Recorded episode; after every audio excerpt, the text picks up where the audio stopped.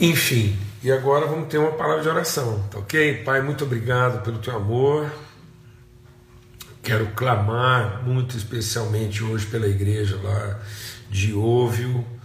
Ó Deus, em nome de Cristo Jesus, a casa do Aaron, da Isabel, estão lá agora em isolamento e, ó Deus, enfrentando mais uma vez esse desafio, essa angústia. Nossa oração é que eles sejam guardados de todo mal.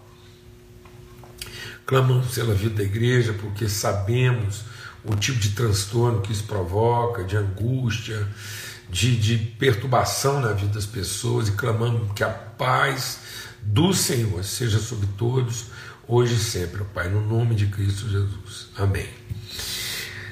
Então, o que eu quero compartilhar com vocês hoje, vou só tirar aqui os comentários momentaneamente, pronto. E o que eu quero compartilhar com vocês hoje é sobre uma questão que é recorrente e o pessoal está sempre, às vezes, perguntando essa questão aí do, do chamado julgo desigual, né? Então, pessoas que são é, de fé cristã e muitas vezes estão é, numa relação conjugal com pessoas de outra confissão de fé que não uma confissão cristã. E as, os problemas que isso causa, e, enfim. E, e aí eu quero aproveitar para compartilhar sobre isso, não apenas na perspectiva da questão da fé propriamente dita, da confissão, mas também é, em, em, outros aspectos da relação que, que muitas vezes vão se tornando pontos de tensão né, e crise e como é que nós devemos exercer a nossa fé nessas questões. Para isso eu quero chamar a atenção para a gente ler aqui, lá em 1 Coríntios, no capítulo 7, Paulo vai falar sobre essa questão especificamente das relações entre um, um, um, uma pessoa cristã, de fé cristã, e, e alguém que não tem a mesma confissão. E aí diz assim: aos outros, e aí ele está falando só sobre questões de relacionamento conjugal, inclusive eu quero destacar uma parte que é onde ele diz assim: ó, é, a esposa não tem poder sobre seu próprio corpo, no capítulo 4, e sim o marido, e também, de igual modo, o marido não tem poder sobre seu próprio corpo, e sim a esposa. Depois eu vou explicar na frente aqui por que, que a gente fez esse destaque. Mas lá no versículo 12 ele diz assim: Aos outros digo eu, não o Senhor. E é, é, é, é eu, eu quero me colocar nessa linha do Paulo, já que o apóstolo Paulo falou que a gente tem que ser imitador dele como ele é de Cristo, eu quero aproveitar o testemunho dele e dar o testemunho. Então o que Paulo está dizendo é o seguinte: ó, isso aqui não é um dogma no sentido de que eu estou dizendo assim diz o Senhor mas é o, é, o, é o testemunho dele de fé. É o que ele crê, crê, por isso falei. Então eu quero dizer para os irmãos aqui ter a liberdade de dar esse testemunho do que eu creio. Então eu não estou dando a minha opinião, não estou dando é, uma, um, um, uma, uma defesa, não estou aqui fazendo uma defesa doutrinária, dogmática, não estou aqui estabelecendo uma nova ordem, estou dando um testemunho de fé, como é que a gente, eu vivencio isso na minha relação com as pessoas e é o testemunho que eu dou para quem me perguntar. Então Paulo diz: Digo eu, não o Senhor. Se algum irmão estiver casado com uma mulher não crente, não, que não confessa a mesma fé, e essa concordar em morar com ele, não se separe dela. E se uma mulher estiver casada com um homem não cristão e esse concorda em viver com ela, que ela não se separe do seu marido. Porque o marido incrédulo é santificado no convívio da esposa cristã. E a esposa incrédula é santificada no convívio do marido cristão. Não fosse assim, os filhos de vocês seriam impuros, porém agora são santos. No entanto, Se o não cristão quiser separar-se, que se separe. Em tais casos, não fica o irmão sujeito à servidão. Deus nos chamou para vivermos em paz. Então, no que depender de nós, nós temos paz. Então, Paulo está dizendo o seguinte: que se foi estabelecida uma relação de conflito, então estão casados, são casados. Então, a, a, o fato deles terem uma confissão de fé, uma convicção de fé diferente, não é motivo para separação, em hipótese nenhuma. Aí o que Paulo está dizendo é o seguinte: que se aquele que não crê na palavra de Deus, no Evangelho, concorda, e aí é que começa o conflito. Porque esse concordar não é uma relação de subserviência, de controle. Não é que o cristão ele vai assumir o controle, o domínio, o poder sobre o outro. Porque é aí está um inferno na relação de muita gente. Porque aí o cristão vira aquela coisa estereotipada, aquela coisa desequilibrada, aquela coisa insuportável de usar a fé dele como pau de bater em doido e usar essa questão da diferença né, da confissão para controlar o outro. Então não tem nada a ver uma coisa com a outra. A palavra de Deus diz: andarão dois juntos se não houver entre eles o que? Acordo. Agora, acordo não é acerto.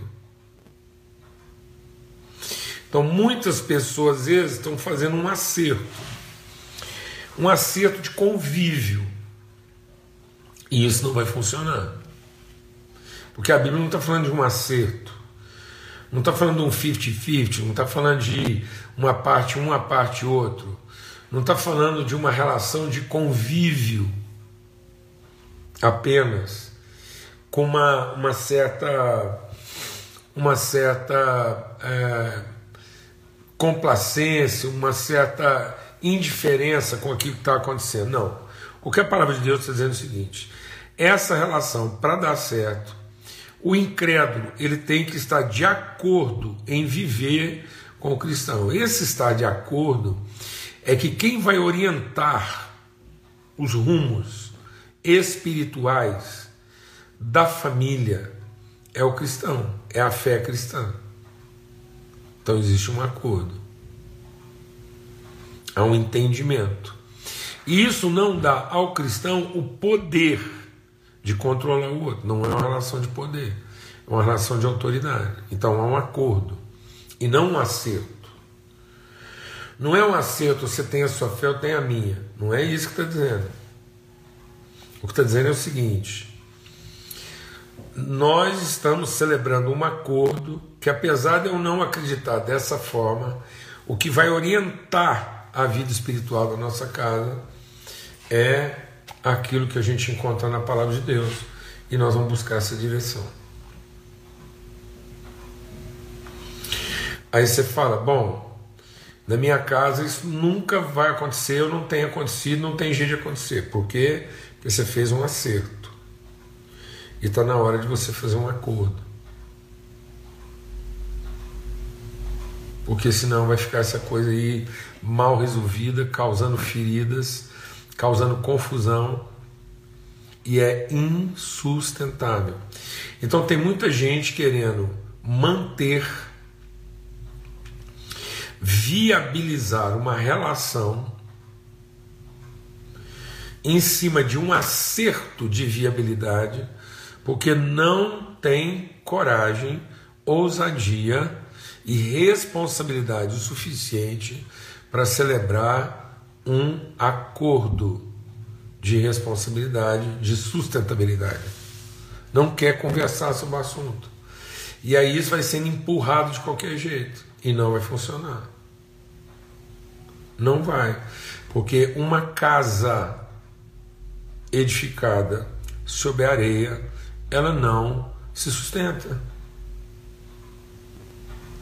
Então, alguns desastres relacionais, eles estão previstos, eles não só previstos, estão anunciados. Não é uma questão de se, não é um desastre se, não, é um desastre quando uma casa edificada sobre a areia, não é se cair, é quando ela vai cair. Mas não fica em pé, tem jeito. E aí as pessoas vão fazendo essa vista grossa, como diz o caipira, e depois, quando acontece o desastre, acontece num momento muito ruim da vida delas. Porque geralmente esse desastre, porque foi uma coisa não conversada, não tratada, esse desastre acontece com pessoas já no momento da vida, envolvendo filhos já adolescentes, e aí é, é patrimônio mal adquirido ou mal resolvido, e aí é uma confusão confusão para filho, para neto, porque isso nunca foi tratado de forma objetiva e responsável. Era uma relação promíscua em que alguém, conhecendo a verdade, em nome de viabilizar a relação, roubou dela o seu fundamento, roubou dessa relação o privilégio de estar sendo fundamentada. Então, tem que ter um acordo. Não é uma mente dividida, uma casa dividida. Fala bem devagar, está na palavra de Deus. Uma casa dividida não subsiste. As pessoas estão inventando um evangelho. E não existe isso. Uma casa dividida não permanece. Uma casa edificada sobre areia, no dia da dificuldade, ela vai cair. E aí é uma questão de autoridade, não de poder. E aí, como as pessoas não estão entendendo esse princípio de autoridade, elas estão tentando resolver isso no poder, com falação, envolvendo gente. Aí tem pessoa que pensa que se levar a gente lá para conversar com a mulher, com o marido, vai lá, pastor, conversa com meu marido, conversa com minha esposa. E aí a gente pensa que se a gente for lá e conversar, não, mas ele não está casado comigo. Ela não está casada comigo, ele não está casado comigo. Não é. Eu não. Eu tenho autoridade na relação, mas eu não tenho autoridade na vida do cônjuge, porque quem tem autoridade na vida do cônjuge é o outro cônjuge. Então eu não vou conseguir ir lá, ninguém nesse planeta vai conseguir ir lá e exercer uma autoridade no lugar de quem de fato tem autoridade e não está exercendo. Porque a gente está achando que isso é no poder que isso é igual tirar um apêndice. Então, tem gente que chama na casa deles para ir lá, e eles acham que a gente vai fazer lá uma operação espiritual. Igual tirar um apêndice, colocar um, um sei lá, é, fazer um, uma ponte safena, um, um, um, um estente, ou, ou remover uma, uma vesícula, ou enfim. Fazer um transplante. Isso não é, isso não é físico, isso não é técnico. Isso é espiritual. Tem gente que querendo resolver certas relações. Então, qualquer técnica, aconselhamento, orientação, ajuda, ir lá, orar junto, ministrar, compartilhar, levar para o terapeuta, tudo isso são, são formas objetivas de cooperar mas isso não resolve. Se lá na base da relação os princípios não estão sendo observados e nem colocados em prática, não adianta. Uma casa dividida, uma casa na areia, não vai funcionar. Então tem que ter acordo. E aí muita gente está achando que esse acordo é um acordo de subserviência e aí, muitas vezes, as pessoas estão sendo subservientes a uma relação que não está cumprindo e nem buscando princípios e valores. Então, às vezes, uma mulher cristã que é agredida fisicamente pelo marido. Uma mulher cristã que é agredida fisicamente pelo marido, ela está achando que isso é submissão, e não é. Isso é subserviência. Ela não está cumprindo a parte dela do acordo de revelar para o marido dela, que é um agressor, o valor do evangelho, a ponto de denunciá-lo, para que ele seja tratado. Porque isso é amor, e ela tem autoridade de fazer isso. Ela é a ajuda. Então o marido às vezes sabe que a mulher é promíscua, está vivendo uma situação de promiscuidade, tem medo de perder a mulher, aí ele fica negociando, fazendo com ela acertos. Isso é subserviência, isso não é submissão mútua. Amor faz com que a gente se submeta uns aos outros. Sujeitai-vos, submetei-vos, submetei-vos, sejam submissos uns aos outros em amor mas não manda a gente ser subserviente, concordar. Os discípulos não foram subservientes às autoridades religiosas quando essas autoridades disseram que eles não podiam pregar. Eles foram submissos. Ah, então eles desobedeceram uma ordem das autoridades proibindo eles de pregar. Mas eles foram submissos às consequências dessa desobediência. Isso é submissão. Então não vamos confundir. Então, pessoas que sabem que às vezes o cônjuge é violento, o cônjuge é promíscuo, está lá envolvido na prostituição, está lá envolvido na corrupção, é parte do acordo com o cristão que o cristão vai trazer uma orientação e uma direção para isso. Deus, lá no livro de Oséias, depois você vai lá no livro de Oséias, você vai ver. Lá no livro de Oséias, Deus falou assim: olha, eu vou te falar o que está acontecendo na minha relação com o meu povo. Esse povo é um povo, é como uma prostituta, eles são adúlteros, promíscuos. Então é o seguinte: você vai lá, casa com a prostituta, tem filhos com ela, e eu vou te dizer como é que você vai tratar essa situação. E aí, quando essa prostituta, que agora é sua esposa, você vai exercer autoridade sobre ela. Isso não quer dizer que você vai, vai bater nela, isso não quer dizer que você vai ficar lá é, pregando que ela está errada, que, e, que ela vai para o inferno, é nada disso não. Deus disse assim, pois é, quando ela sair para se prostituir, você diz assim: Eu cercarei o seu caminho com espinhos, levantarei um muro contra ela, para que ela não ache as suas veredas, ela correrá atrás dos seus amantes, mas não os alcançará, irá procurá-los, mas não os encontrará, então dirá: Vou voltar para o meu primeiro marido, porque a minha vida era melhor naquele tempo do que agora. Então Deus falou assim: Posés, vai lá e exerce a sua autoridade de palavra e diz como é que as coisas são e não se omita. Porque enquanto ela estiver é, nesse campo da autoridade, os planos, os desejos, as intenções promíscuas não vão acontecer. Então é o seguinte, ou ela fica no acordo, ou ela sai. Mas não é você que vai abandoná-la. Então não cabe ao cristão abandonar o incrédulo quando a situação não está funcionando. Ele não pode abandonar o incrédulo antes que ele exerça o seu papel de cristão e traga para a relação um princípio referente de autoridade.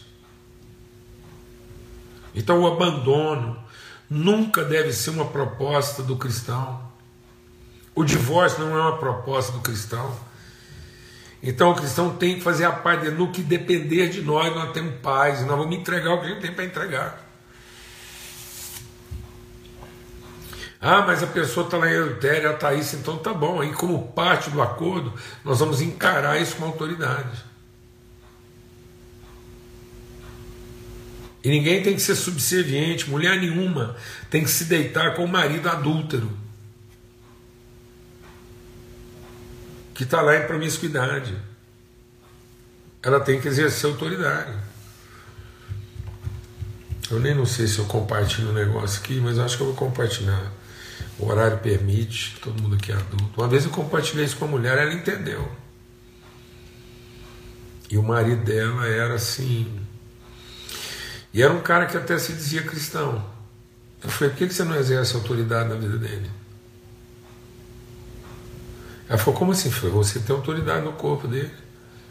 Então você vai exercer sua autoridade, não vai brigar, não vai discutir, não vai se deitar com ele na prostituição dele, para você não ser mais uma das suas prostitutas.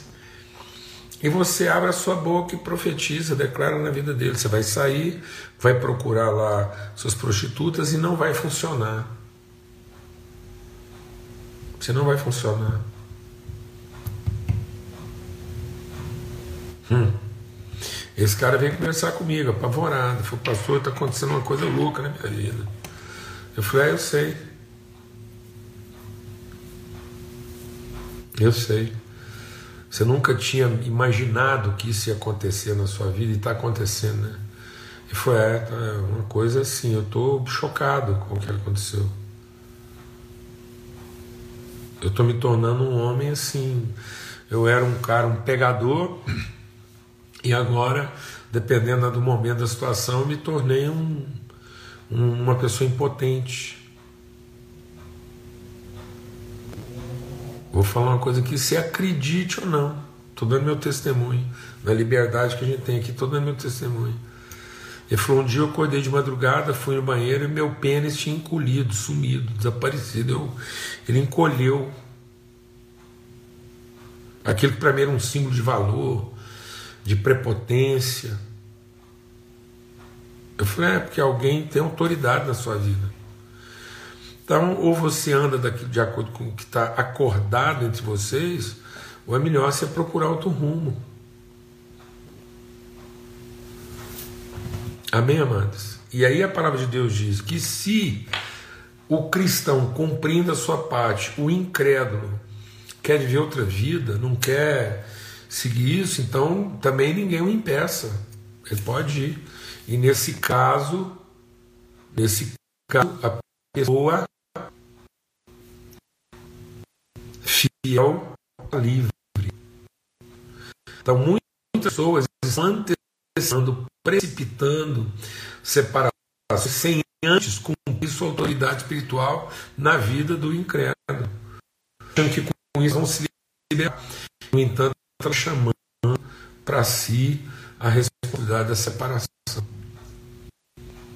A, separação, a, a, o cristão tem a, separa, a, a o cristão tem a autoridade da comunhão. O incrédulo tem o poder da separação. Então, o incrédulo não conhece a comunhão, não quer viver no acordo da comunhão, porque comunhão tem acordo. Para viver em comunhão tem que ter acordo. Amém? Em nome de Cristo Jesus. É o acordo da comunidade, da família. Então não quer viver de acordo com o princípio da comunhão, então vai viver de outro jeito. E Deus todo mundo livre. Ó, eu sei que o horário está avançado. Não é papel que faz casamento. Isso é outra coisa que as pessoas vivem perguntando. A condição bíblica não é quando um homem e a mulher for no cartório e fizer uma certidão de casamento, eles se tornam uma só carne. Não é isso. Não é isso.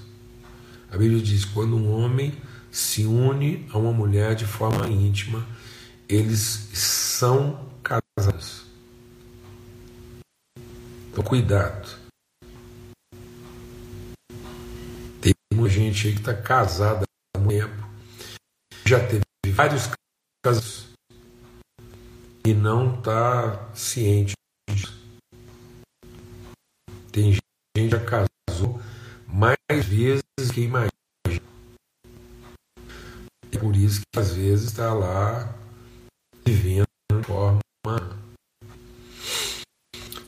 Tendo viabilizar um casamento, não consegue dar sustentação para nenhum. Tem gente que vem conversar comigo e fala assim, pastor, eu, eu vou juntar com a mulher em 20 anos, a gente ainda não é casado. Como assim? Nem a lei humana aceita um negócio desse.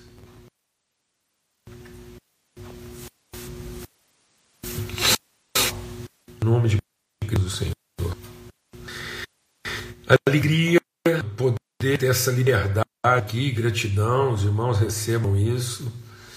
Assim digo eu, não o Senhor. Vou usar aqui o testemunho de Paulo. então, assim digo eu, não o Senhor, é um testemunho. E é, um, é uma palavra que eu espero que possa ajudar aí você refletir, discernir de quem sabe encarar a situação às vezes que está tornando uma situação é, escravizante, uma situação perturbadora, e principalmente às vezes tendo situações que são é, é